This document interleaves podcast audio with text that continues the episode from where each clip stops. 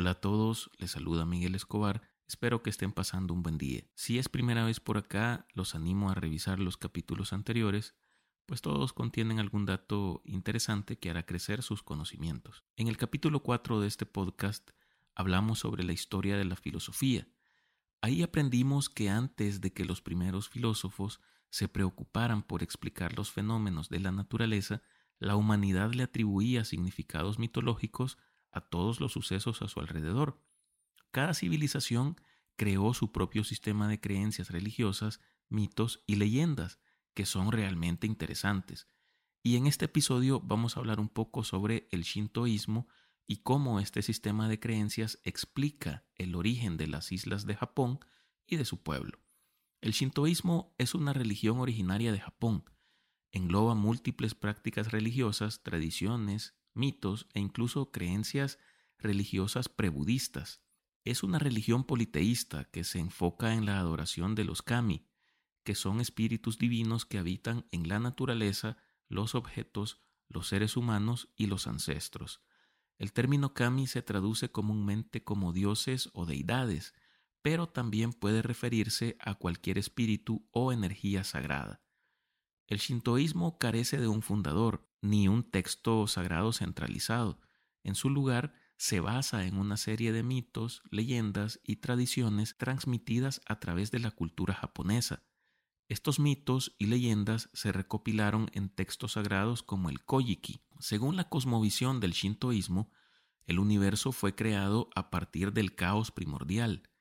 Este suceso es conocido como el Kuniumi, en el principio solo existía un lugar en el que habitaban los dioses, conocido como Takagamahara. Es el lugar donde los kami o deidades shintoístas realizaban eh, sus actividades divinas. Es eh, imaginado como una llanura ubicada en el cielo. Se dice que está situada en la cima de una montaña y rodeada de nubes y niebla. En este lugar sagrado los dioses controlan el mundo natural. Fue en este lugar donde los primeros dioses crearon a Izanagi y a su esposa Izanami, a quienes se les encargó la creación de la primera tierra, y para cumplir con esta tarea les fue otorgada una lanza sagrada. Posteriormente ambos fueron a un puente celestial donde los dioses bajan a la tierra para interactuar con los humanos, y encontrándose en ese lugar, agitaron el océano con la lanza, resultando que cuando las gotas de agua caían de ésta, crearon una isla en la que habitaron ambos dioses y construyeron un palacio. De la unión de estos fueron creadas otras de las islas que conforman el archipiélago japonés y sin duda esta pareja pasó bastante ocupada, pues crearon al menos 14 de las principales islas y un sinnúmero de otros dioses que simbolizan aspectos de la naturaleza y la cultura. Todo esto se relata en este libro llamado Kojiki. En la mitología shintoísta, a diferencia de otros sistemas de creencias, la creación de los dioses y el mundo natural es un proceso continuo, y en este devenir, al dar a luz a la deidad llamada Kagutsuchi, deidad del fuego, Izanami falleció. Izanagi enfurecido, asesinó a Kagutsuchi con una espada y con este suceso creó a otras deidades, con la sangre que goteaba de esta espada. Lleno de dolor por haber perdido a su esposa, Izanagi trató de resucitarla. Para ello emprendió un viaje hacia el Yomi. Este es el inframundo o la tierra de los muertos, un lugar oscuro y sombrío, lleno de demonios y espíritus malignos donde las almas de los muertos permanecen atrapadas. Sin embargo, también se cree que los espíritus de los antepasados y los ancestros pueden estar ahí, protegiendo y guiando a sus descendientes. Pero bueno, al llegar a ese lugar, Izanagi buscó a Izanami y de hecho la encontró. En un principio él no pudo verla por completo debido a que las sombras ocultaban su apariencia, sin embargo, le pidió a ella que regresara con él. Y Sanami se negó, diciéndole que ya era demasiado tarde, pues ahora ya era una con la tierra de los muertos. por haber comido ya del fruto de este lugar. Ella no podría regresar más a la vida. Izanagi insistió en que la siguiera de todos modos, pero cuando intentó tocarla, descubrió que su cuerpo estaba descompuesto y cubierto de gusanos y demonios. Aterrorizado, Izanagi huyó del Yomi, perseguido por demonios y de hecho por la misma Izanami, y éste selló la entrada con una gran roca. Al verse atrapada en aquel lugar, Izanami gritó que si no la dejaba salir de ahí, ella mataría a mil residentes de la tierra cada día, a lo que Izanagi le replicó que entonces él crearía a mil quinientos.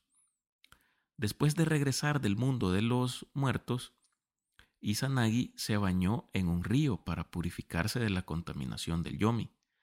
Mientras se bañaba, nacieron varios dioses y diosas de su cuerpo, incluyendo la diosa del sol, Amaterasu, de su ojo izquierdo, el dios de la luna, Sukuyomi, de su ojo derecho, y el dios del viento, Susano, de su nariz. Se dice que este evento marca el comienzo de la creación del mundo natural según la mitología shintoísta. Izanagi entonces dividió el mundo entre estos dioses. Amaterasu heredó los cielos, Sukuyomi tomó posesión de la noche y de la luna, mientras que Susano se hizo cargo de los mares.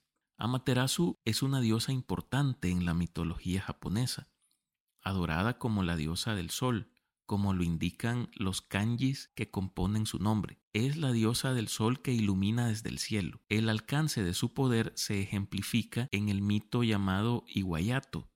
Según este, en una ocasión el hermano menor de la diosa, Susano, provoca un alboroto en el Takamagahara a raíz de una disputa con ella, lo que molestó tanto a Amaterasu que decidió esconderse en una cueva. Como consecuencia, tanto el mundo de los dioses como el nuestro se vio sumido en la oscuridad y se desencadenaron todo tipo de desastres.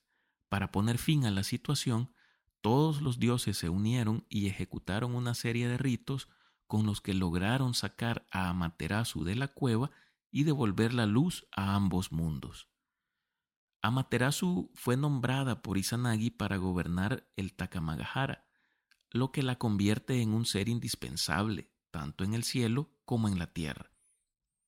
Existe la teoría de que tras el mito del Iwayato, que narra la extinción del Sol y su renacimiento, se hallan en realidad fenómenos naturales, como eclipses solares o incluso el solsticio de invierno.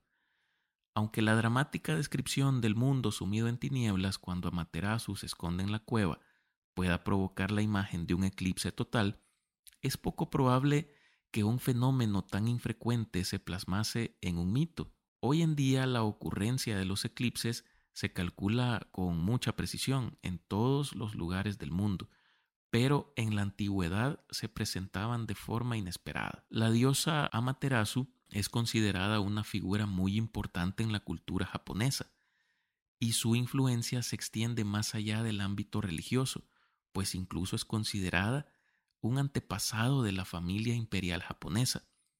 Según el mito, Amaterasu tuvo tres hijos, uno de estos de nombre Amano o Shihomiki, quien a su vez fue padre de Nigini no Mikoto.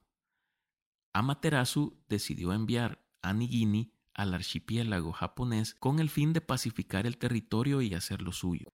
Cuando Nigini llegó a la isla de Kyushu, se erigió como gobernante y con el tiempo se casó y tuvo un hijo de nombre Jinmu Tenno, considerado como el primer emperador legendario de Japón. Ascendió al trono en el año 660 a.C. y gobernó durante 75 años. Según la mitología, Amaterasu le otorgó a Jinmu una serie de objetos sagrados, entre estos un espejo y una espada sagrada, como símbolos de su derecho al trono. Se dice que estos objetos sagrados todavía existen y son venerados en Japón. Jinmu es recordado por establecer la capital de Japón en Kashihara, en la prefectura de Nara, y por llevar a cabo una serie de conquistas militares para unificar el país.